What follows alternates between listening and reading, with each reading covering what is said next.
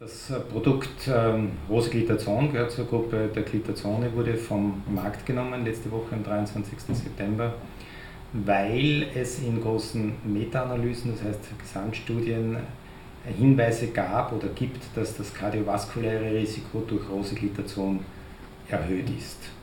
Und das hat schlussendlich die EMA, also die European Medical Association, dazu bewogen, das Präparat ganz vom europäischen Markt zu nehmen.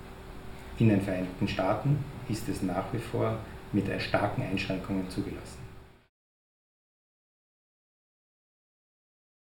Das hat folgende Konsequenz, dass das Präparat nicht mehr weiter ausgegeben wird in den Apotheken. Das heißt, die Zulassung ist gestoppt und es müssen die Patienten, in Österreich sind es ca. 5.000 bis 6.000 Patienten, die dieses Präparat haben, auf ein Präparat entweder aus der gleichen Substanzgruppe wie Bioglitazon oder ein anderes Präparat der Diabetologie umgestellt werden, um die bestmögliche Versorgung weiter aufrechtzuerhalten.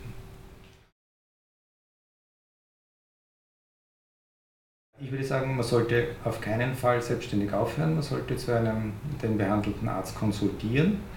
Äh, es sind im Großen und Ganzen doch sehr gute Präparate gewesen. Es hat sehr lange gebraucht, dass die Zulassung jetzt weggenommen wurde. Das heißt, das Risiko ist nicht ganz so hoch, wie vielleicht jetzt dargestellt wird. Äh, diese Substanzgruppe wirkt bei manchen Patienten sehr gut. Es gibt aus dieser Gruppe noch ein zweites Präparat, das Bioglitazon. Es ist durchaus möglich, auf ein, auf ein Präparat der Gruppe der, der mit Bioglitazon im Inhalt einfach zu wechseln. Das Präparat Rosiglitazon, das vom Markt genommen wurde, heißt im Handelsnamen Avandia, Avanda Med oder Avaclim. Und es gibt für das Avandia als Konkurrenzprodukt das Actos und für das äh, Avanda Med das Compedakt. Aber man kann natürlich auch die Gliptine verwenden zum Beispiel oder einen Sulfonylharnstoff.